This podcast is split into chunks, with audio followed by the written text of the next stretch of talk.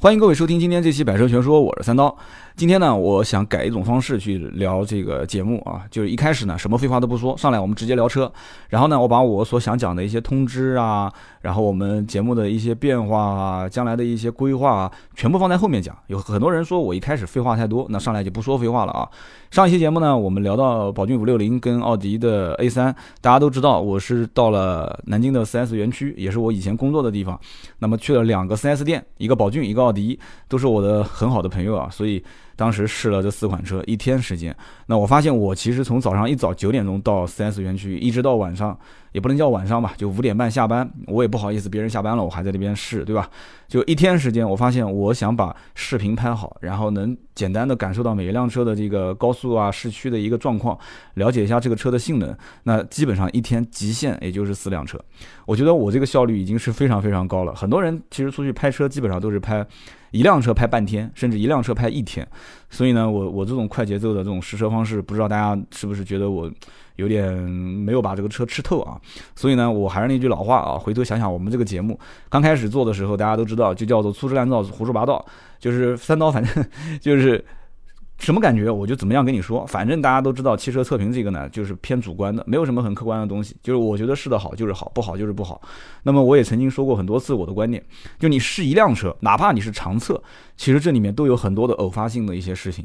你就像当时三十八号去测那个高尔夫的时候，它里面的那个避震套环就是那个插插销没有拔，对不对？但是它第一期的测评也出来了嘛，而且都全网都发布了。结果第二期他把那个高尔夫 GTI 给骂得一塌糊涂，说什么破车，你经销。商这怎么回事啊？对吧？连那个插销都没拔，对吧？当时我开的时候都认为那个悬挂跟拖拉机悬挂一样，就是这些偶发性的问题点。你说这是发现了，如果没有发现的话，那很有可能这一期测评就一直在网上。所以这里面有很多的一些就是偏主观的因素，包括很多的一些啊突发性的因素。就是你每辆车它其实车和车之间的感受都不一样。我曾经也聊过一次，就像我以前在收二手车的时候，包括现在我在收的时候，也经常会发现，你比方说同样一个年份的一一年的卡罗拉。我收回来，我曾经就出现过嘛，我节目里面聊过好几次，两辆车都是一一年的卡罗拉，而且一个是上个星期刚收的，一个是这个星期刚收的，连配置都一样，这两个车的驾驶感受完全不一样。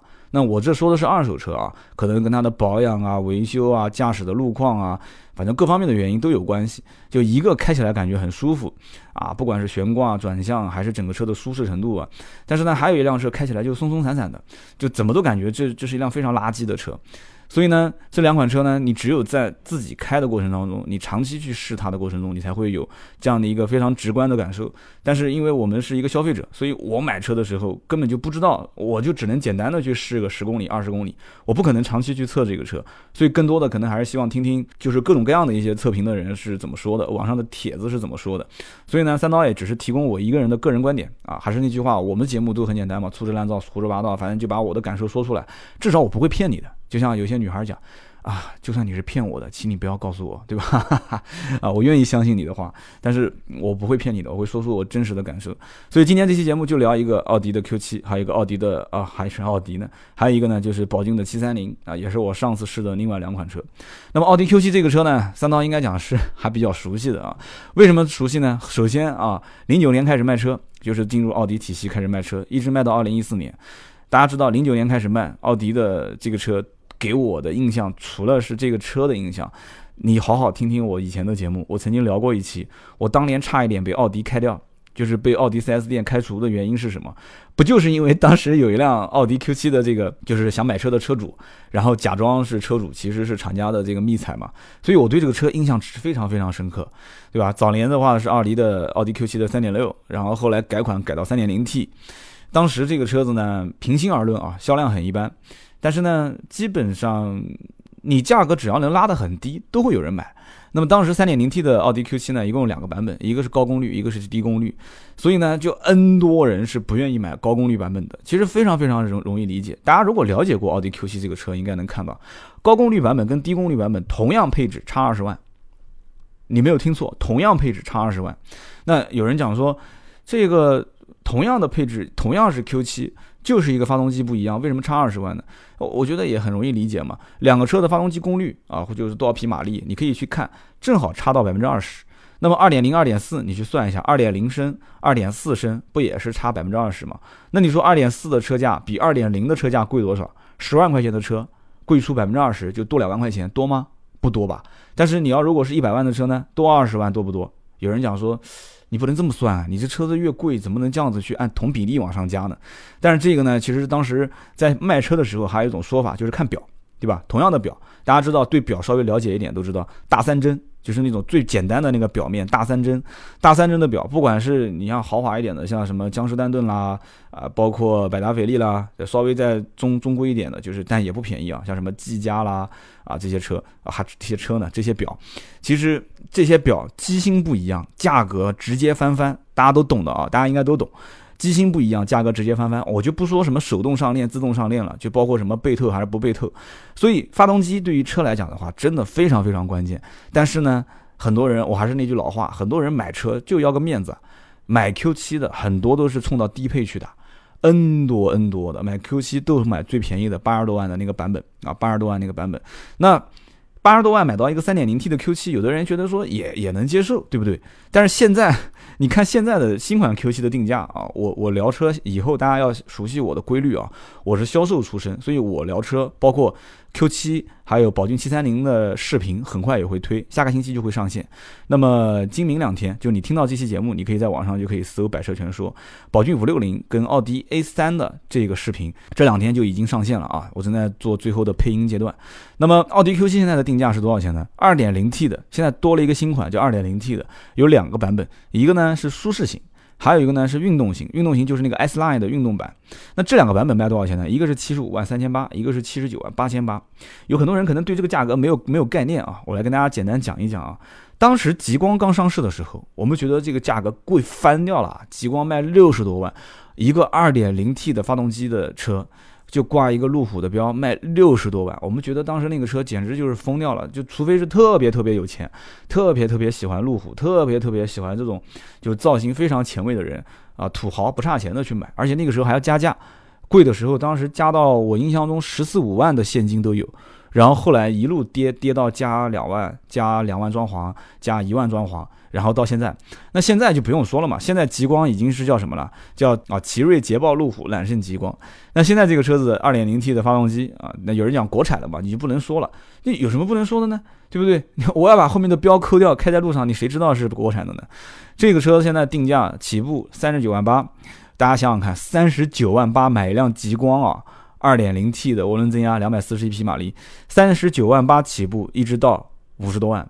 所以你再回过头来看看 Q7，你会发现当年的极光定价真的 还挺厚道的啊。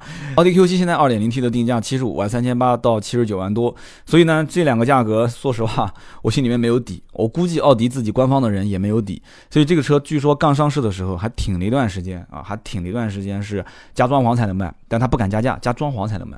但是呢，就明显路上就很少能看到买奥迪 Q7 的车主。那么时间久了以后，经销商的这个库存压力开始越来越大。因为大家知道进口车一般都是一批一批到货嘛，所以他会看到港口有多少货。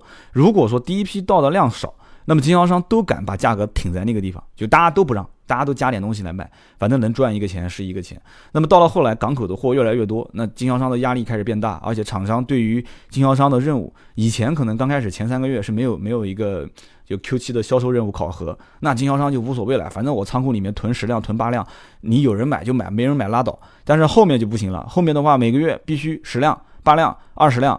那必须得卖，卖不掉的话，你就拿不到返点，拿不到返点的话，你还要让钱，那你必须亏。所以呢，现在基本上都止不住在让。所以别看这个车官方报价是报到七十五万多、七十九万多，但是实际我了解的官方优惠基本上在十万上下。你没听错啊，我刚刚前面说的是什么？是加价是吧？你没有听错，就这么短的时间内啊，就是年前年后这么短的时间，十万的现金优惠，基本上啊，现在市面上都是这样。所以前一批买 Q7 的车主。二点零 T 的可能也就是七八十万的这个这个价格买的，现在六十多万，六十多万，你没听错，就是这个价格就可以买得到了。那么那前面那个车主是不是很郁闷呢？那肯定郁闷吗？但是没办法，你第一批敢去买原价的车主，基本上可能手上也不会太差这点钱，那心里面在滴血，谁都不是那么那么容易去赚到那么多钱的，是吧？心里面滴血，这很正常。所以说以后啊，看这些刚上市的新款车型，我强烈不建议在一开始的时候去挤这个独木桥去选购它，特别是呃发动机也是刚上的，平台也是刚开刚开始换新的，就是一个车型的大换代。所以你看这个车七十五万三千八，七十九万八千八，我刚刚讲了极光。以前的案例啊，现在极光出了一个叫什么天幕限量版是吧？就是敞篷的那个车也不过在七十万上下啊，所以这个车基本上卖七十多万，我个人觉得啊，就除除非是对 Q7 特别特别喜欢，而且回过头来他比谁呢？他比比方说沃尔沃的 XC90 啊，他去对比宝马的 X5，他不去看其他的一些外界的 2.0T 的车是什么样的价格，他什么都不看。他就看看哦，啊，XC 九零也卖的不低啊，六十八万八，对吧？甚至全系都是二点零 T，还有卖到将近一百万的。那宝马的 X 五呢？X 五啊也不便宜啊，X 五的话二点零 T 的七十五万八，对不对？只有一款七十五万八，所以你这样去比的话，发现，哎。这 Q 七现在让十万，那价格还合适，啊所以你 你要看怎么去比。但是你回过头来去看一看，对吧？奇瑞、捷豹、路虎、揽胜、极光那个车啊，三十多万、四十万，所以你这个时候你会发现心里面很不平衡。那网上还有人是这么说的，说，哎，花了八十万。结果买了一辆帕萨特，就是说这个 E A 八八八嘛，就是这个发动机嘛，Q 七的二点零 T 发动机 E A 八八八，而且这个发动机以后会在很多车上都用。大家也知道，你像奥迪 A 七那个车，对吧？便宜的也要六七十万，贵的也要百来万。那二点零 T 的便宜嘛，就几十万。二点二点零 T 的 A 七。对吧？二百五十二匹马力，三百七十牛米，就这个发动机基本上都在用。A 四将来高功率也会用这个发动机，因为我们稍微对奥迪了解一点，知道奥迪本身有两个发动机嘛，就二点零 T，一开始是有一个一百三十二千瓦，三百二十牛米的，还有一个是一百五十五千瓦，三百五十牛米的，就是运动版，只有那一个运动版上用。现在你看啊，把它提到三百七十牛米，对吧？二百五十二匹马力，所以这个发动机，我觉得对于将来的新 A 四的整个的动力的提升，我觉得还是挺有帮助的。那这个 Q 七给我最大印象是什么呢？最大的印象就是这个 Q 七确实很舍得花钱，但是呢，德国人比较一根筋，他一根筋在什么地方呢？就是把钱全部花在他的车身结构上。就这个呢，我觉得就有点像什么，就有点像当年大众刚刚进入国内的时候造车一样的。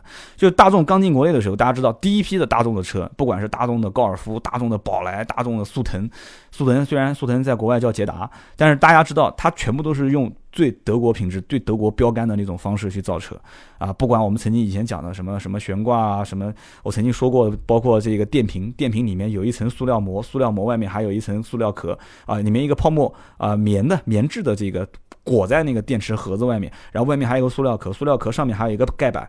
现在基本上就 就一年剪一个，先剪里面的泡沫，再剪上面的塑料壳，然后再剪盖板，就是减配嘛，就每一年都在减嘛。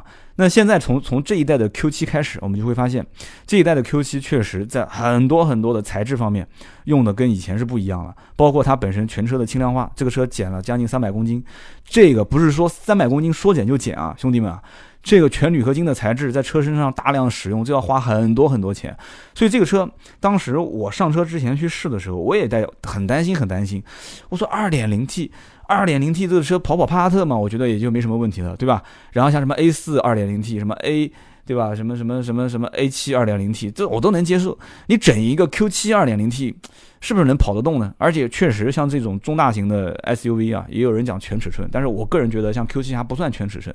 你看看那个丰丰田的红杉，你就知道了，这个哪算什么全尺寸 SUV 啊？只能算中大型的。那么这种车型呢，二点零 T 我是有点担心，但是呢，上车开了之后，我发现其实。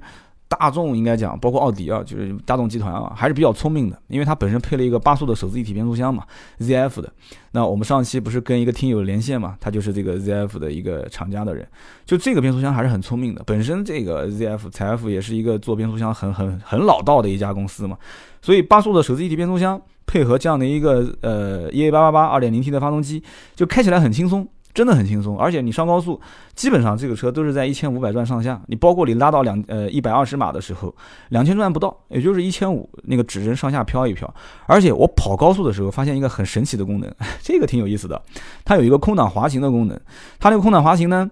呃，你你不用担心说，因为你手动模式跑高速，如果切空挡的话会很危险嘛。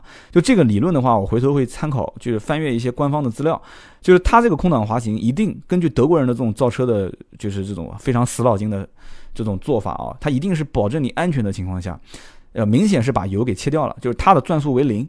你你听的一点没有错啊，就是你在高速过程当中，但是你得切到舒适模式去开，然后你的速度应该是要上到六十码吧？我当时印象中是三十码还是六十码？你上到这个速度，而且你是舒适模式，你在高速公路上面，你如果说你不踩油门啊，你就把油门不踩，让它就是你比方说要要快要进入到这个啊岔路口，你要开始下坡的时候，很多人你像我，很多人就是很远很远我就开始不给油了嘛，前面没有车，后面没有车，我让他自己先慢慢的慢慢的去降速，他这个时候的转速表为零。转速表为零啊，很夸张，所以这个车的油耗，我当时觉得加上发动机启停，再加上车辆轻量化，所以应该不会很高。所以我在网上看了很多的一些车主的实际反馈，基本上在十个油上下，没有听错啊，Q 七十个油上下。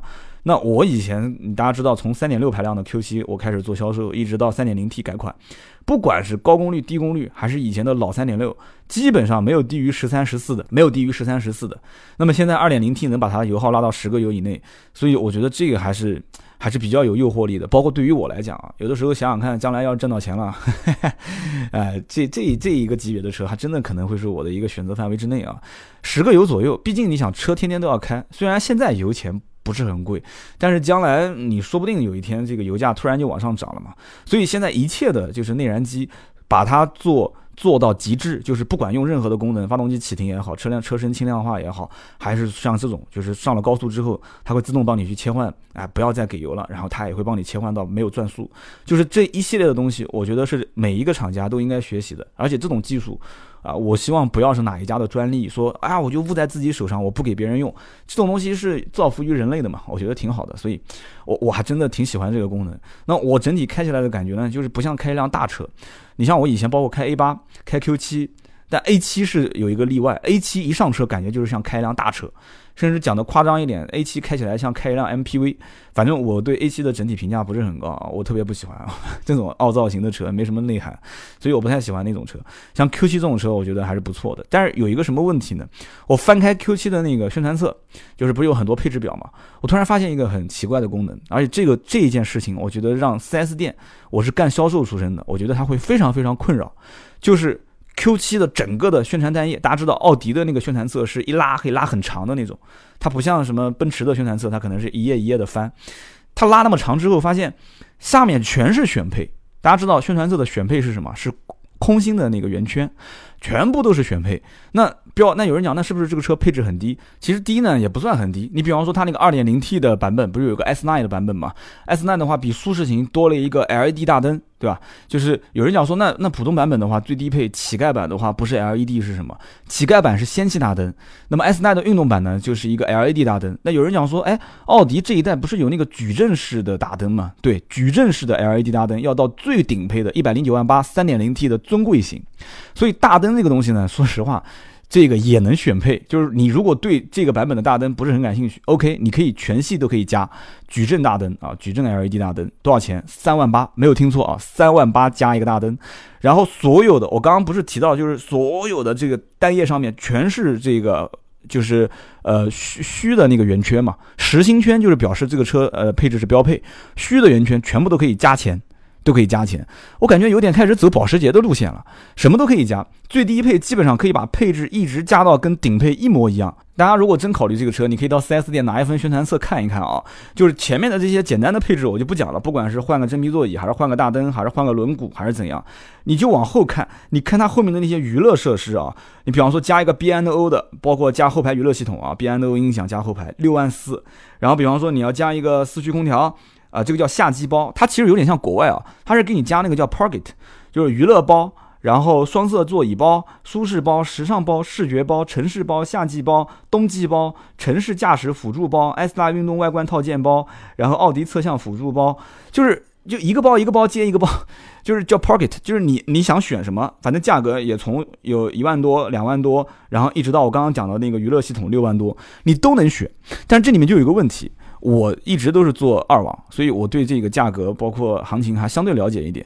四 S 店只要一听说你要选装，对不起，这个订单一般是不接的。所以呢，这个宣传册拉了那么长的配置表，里面那么多都是选装，我觉得是一件好事。但是对于经销商来讲，是一件非常困扰的事情。我举个最简单的例子，这一次 Q7 上市，虽然也也出现过一个就不太好的新闻，就是在那个蜈支洲岛，对吧？三亚，然后把整个岛都给包下来了，把整个岛包下来之后呢，开始试驾，结果出了一件事情，就是啊，某一个媒体把车开到那个沙滩边上，结果陷在里面出不来了。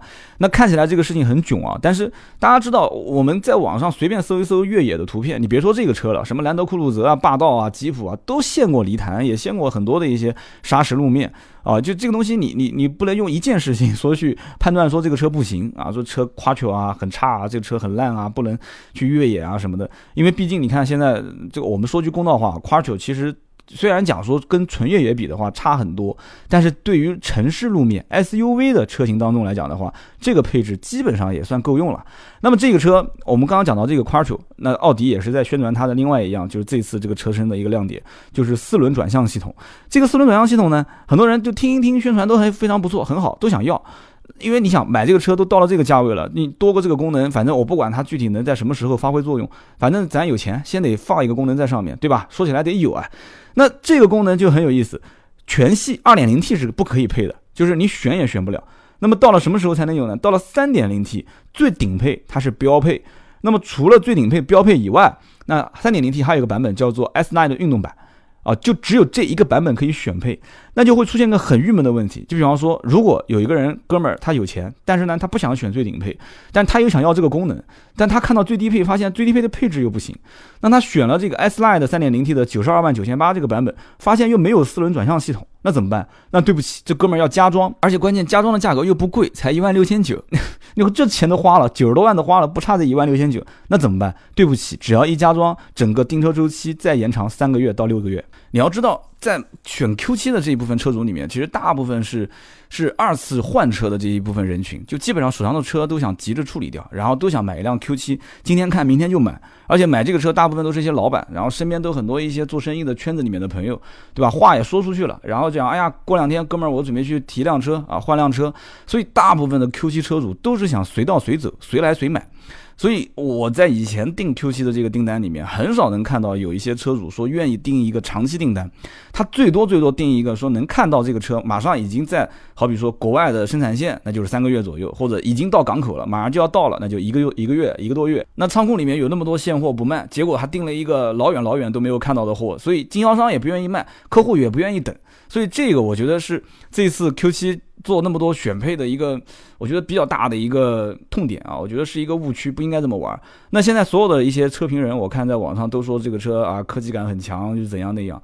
其实说句良心话，平心而论啊，不就是一个虚拟仪表嘛？就是现在官方讲的那个叫虚拟仪表嘛。除了这个虚拟仪表，有哪个地方给人感觉，给人感觉说这个车的科技感很强了？整个内饰，我个人感觉就很糙啊，这就是我今天标题里面写的，就 Q7 的糙。因为你别说七十多万、八十多万了，你就是三十多万买个奔驰 C，你也能看到真皮包裹，人家做的好好的，对吧？挺豪华的。现在。德国车，包括你像以大众、以奥迪为最最具有代表性的这种内饰的做工，你说它差吧，也不差，对吧？工工整整的，简简单单的，但是它就是少那么一点点，给人感觉特别奢华的感觉。有人讲说，你要那么奢华干什么呢？那老子都花了那么多钱了，我为什么不能要奢华呢？我就搞不懂了，对不对？六十多万买一个极光，你说那车怎么讲？拉开来之后，里面的内饰直接甩同级别的车好几条街吧。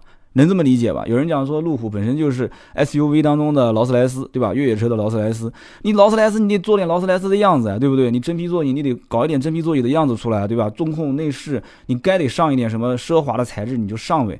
这个车的最贵的那个版本就是叫尊享型吧，这个版本还不错，它有一个那个就像就是像那种北欧的那种木纹啊，加上这个铝制的压制的那种线条感啊，那还不错。但是那个也仅此而已啊，那个专业的术语我说不上来了啊，就是用那个铝和木头。就压在一起的那个东西，那感觉档次还是挺有的，但是也仅此而已嘛。所以现在最大的问题点就是这个问题点，就是如果说 Q7 的内饰不做大升级的话，这个车单凭 2.0T 加现在的这样的一个报价，你要在市场上说要整个的通杀可能性不大。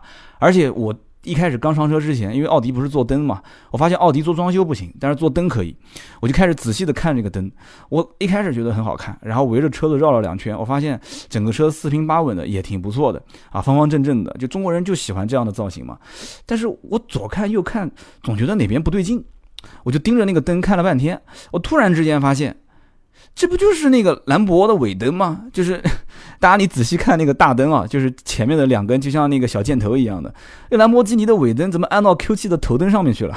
就是就感觉特别特别像啊。所以怎么讲呢？就是这样的一个大灯的趋势。我觉得奥迪的这个灯厂真的今年的几款灯的造型，呃，怎么讲呢？给个六十分吧，反正 就是你说好看也不好看，说不好看也还行，因为毕竟大家也习惯了，就是以奥迪为主的啊，所谓的叫引领这个造灯时尚的这样的一个厂家的模式，所以这个灯我当时觉得怪怪的。一开始我觉得这灯好像似曾眼熟啊，好像在哪边似曾相识过，但是看了看之后发现，哎，怎么把兰博的尾灯放到 Q7 的头灯上去了？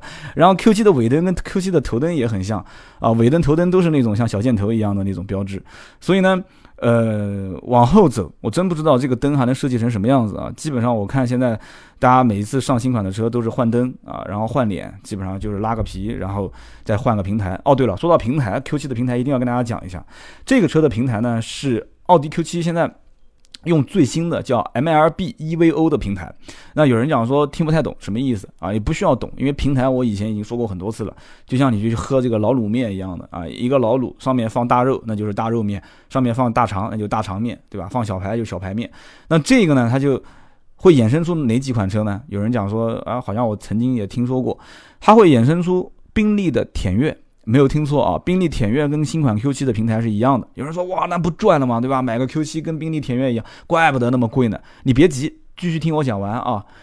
奥迪新款 A4L，对，新 A4 也是用这个平台 MLB。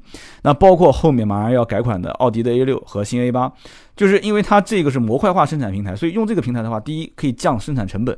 对吧？包括将来如果出现一些相关问题的话，厂商在调整整个一个车辆的相应的方案的时候，包括平台的零部件共享的时候，它其实有很多东西都是讲白了就是一个制造的生产线的流程和标准化可以越来越模块化跟标准化，同时可以降低它的生产成本。那以前的老 Q 七是跟谁平台呢？大家都知道，老 Q 七跟途锐、跟卡宴都出自同一个平台，叫 PL 七十一啊。所以呢，现在目前来讲，大概就是这么回事。Q7 呢，我讲到这里呢，反正我个人觉得该讲的、不该讲的都说了啊。有人讲说，那提速怎么样啊？动力怎么样啊？你如果看官方的数据，百公里七点一，那基本上没问题啊。这出这车肯定够你用了。百公里加速七点一还不够用了吗？你要知道，上一代三点零 T 低功率版本加速是七点九，现在二点零 T 都能跑到七点一、七点二，二点零 T 百公里七点一、七点二，所以三点零 T 直接近七秒。啊，六点几，我记不得，六点八、六点九啊。然后呢，这次的二点零 T 的七点，我们就算七点二秒吧，官方是七点一啊。那么按七点一、七点二来算的话，三点六的那一代，三点六排呃排放的这个排量的这个奥迪 Q 七，百公里加速八点五，比它要快一点三秒，很夸张啊。如果你要是以前的老 Q7 车主，或者你像我这样，就以前从老 Q7 一直卖卖卖卖到现在新 Q7 的时候，你会发现一个啊很奇特的现象：以前的 Q7 高低配之间的差别，很明显的就是有没有配空气悬挂。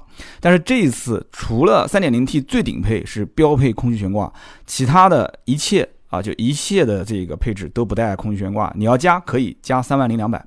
那有人讲说，那这空气悬挂到底加与不加有必要吗？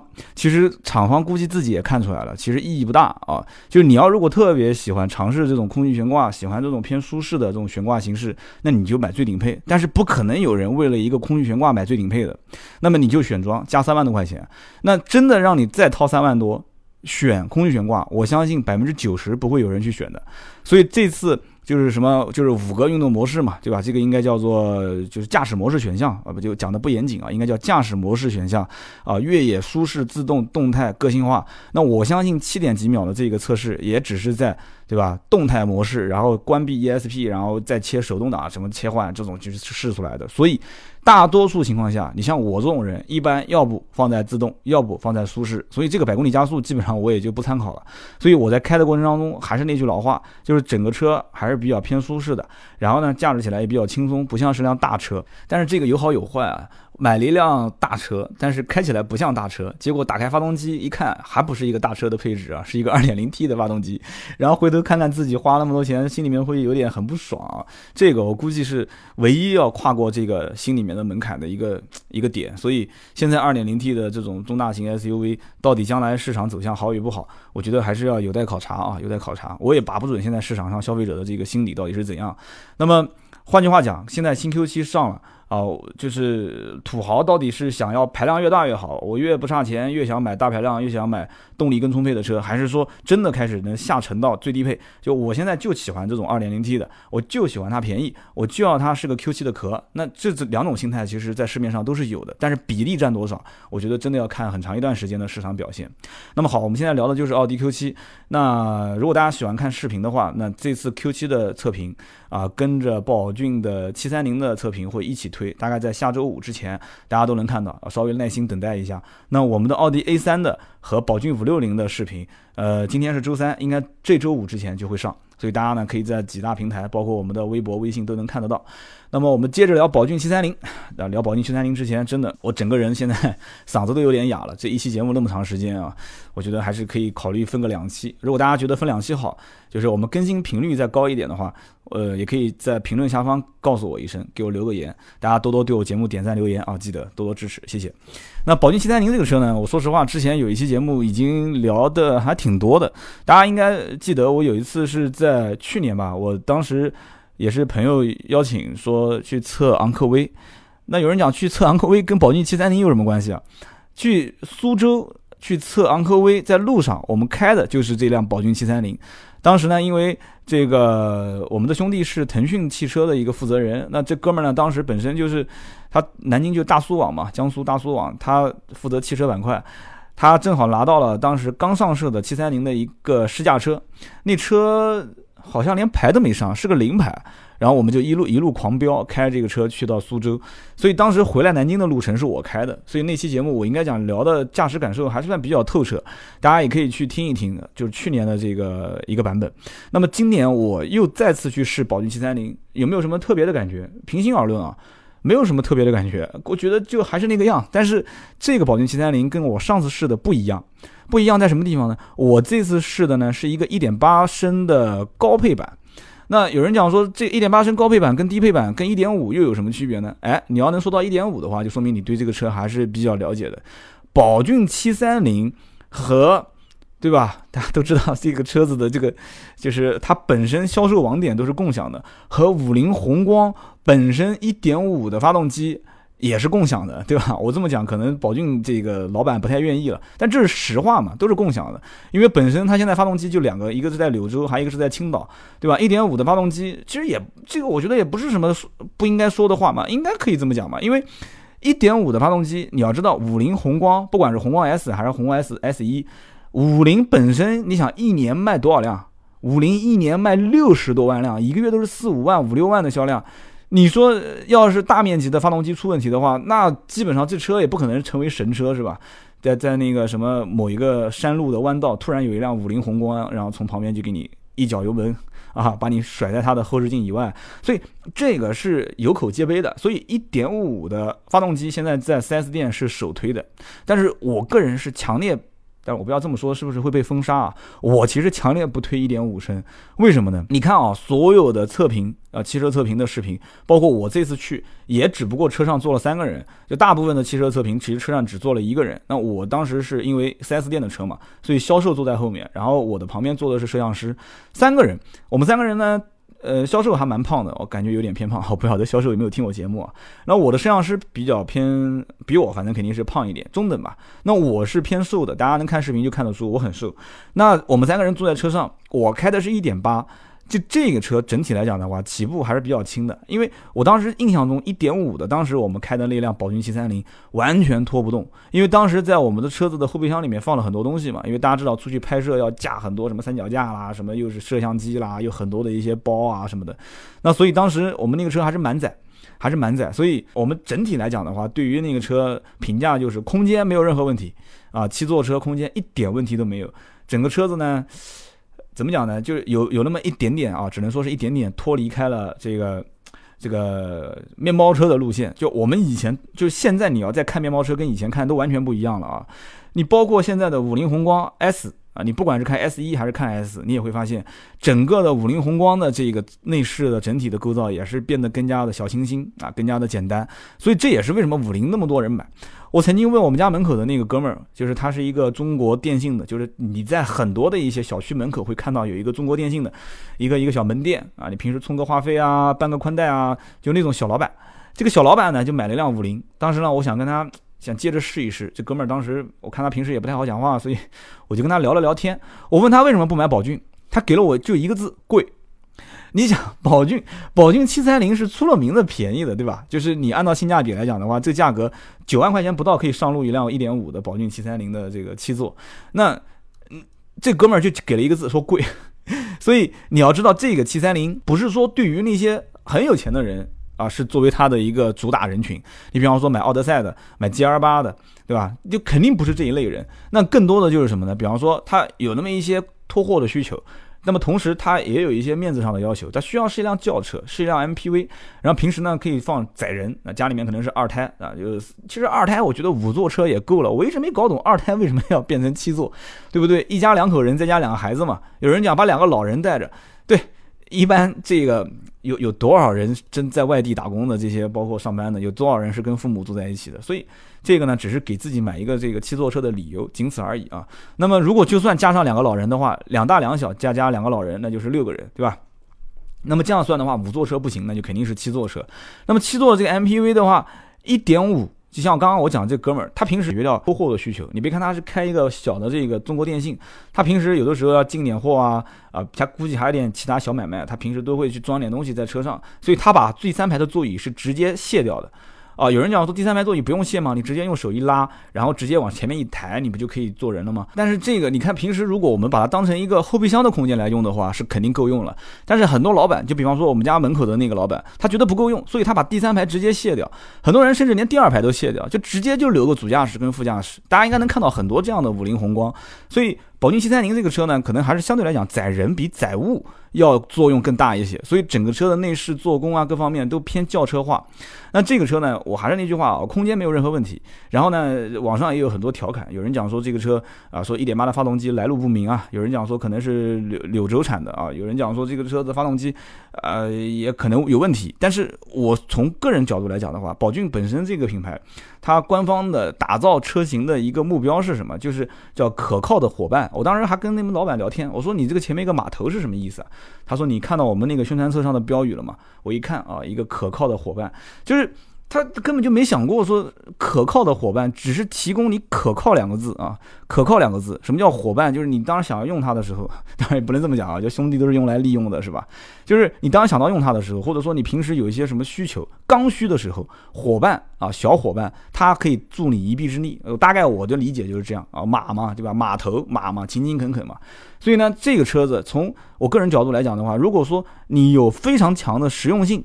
就是这个车买回去，你立马就能用，立马就能回本啊，赚钱。或者说你平时如果就是在家里面啊，你大量的需要载物啊、载人啊，而且载人一定是不止五个人，载物的话肯定是不仅仅是对后备箱有这么一点点需求的这一类人群。那我觉得这个车可以适合你。那我当开这个车的时候，在路上，当时天气比较热，是在中午大概两点钟左右吧，啊不不不，大概在一点钟左右，正好是太阳当头照的时候，有点热，所以我就把空调打开。我就发现那空调我风已经打到很大很大了，但是我跟摄像师两个人还是满头都是汗。大家可以看我的那个视频。所以你买这个 MPV 就一定要记住一件事情：MPV 的空间大有大的好处，但是空间大也有大的坏处。坏处是什么？你像夏天这个地方本身第二排它有两个座位，所以有两个出风口；第三排有三个座位，所以顶上也有三个出风口。就是你一定要记住。开这个车就别再省那么一点油耗了啊，要不然的话极其不舒服。特别是像夏天，你一上车热的要死，你把所有的出风口都打开，把空调开最大档，拼命的吹，你这里面温度才能降下来。其实这个呢也不是宝骏的问题，就是你开过很多的 MPV 的话，你就会知道 MPV 本身空间大，而且它前面跟后面的后备箱整个是连通在一起的，它整个车子基本上车壳有多大，空间就有多大。那你要想开空调想降温，你得花很长时间，而且这种车其实油耗不低，而且你不管是空车开，还是说你车上满载的话，所以我还是比较推荐一点八，因为你本身一点五、一点八、一点五升，你平时空载。大家在网上看看很多的一些车评人的测评，一点五升空载跑一百二十码的时候，车子已经快飙到三千五百转了，对吧？三千五上下。那一点八，我这次开高速的时候，基本上也在两千多。其实这个呢，还我觉得是在可以理解啊，也是可以接受的范围之内。但是你像我上次开一点五，从苏州回南京的路上，三千多转，一路那个发动机就在咆哮，所以我反正接受不了，所以我接受不了。我还是比较推一点八，但是一点八呢，价格可能略微贵一些，都八万多块钱，将近靠九万。这个车整体优惠幅度也很一般。那虽然四月份的时候，其实宝骏啊，包括五菱啊，有一个官方调价，哇，很多人会说。这车都四五万块钱，六七万块钱还官方调。对，确实官方调，而且调了很多车，不管是五菱宏光、宏光 S 还是五菱荣光，都降了，有降两千的，有降七千的，有降六千的。但是宝骏七三零只降了一款，就是一点五的标配，六万九千八的那一款降了五千，就是六万四千八。那么现在终端的优惠幅度也很一般，有的呢可能是比方说购置税给你补一点，因为一点八的它是它是免不了购置税嘛，但是一点五可以减半嘛。那么还有一些呢可能是终端优惠五千到六千，就是相对来讲比较少。那这个车，你说它同级别销量好不好？肯定好吗？因为你看去年一五年的整体的 MPV 销量，五菱宏光六十多万辆，对吧？排第一，排第二的直接就是宝骏七三零，这两个本身就是一套经销商体系，对吧？你看严雨鹏的那个测评里面讲了一句很搞笑的话：全国两千六百多家经销商，一家卖两台，它跟五菱是放在一起卖的。就是这个，我觉得是奇瑞、比亚迪一定要学它的地方。就如果啊，不管你是什么合资自主品牌也好，还是什么样也好，就是你如果在这个体系内，你出了一个新品啊，你不管是豪华品牌还是打中端还是打低端，你一定要用你原来的销售体系，这个很关键。所以你看，宝骏它也不忌讳。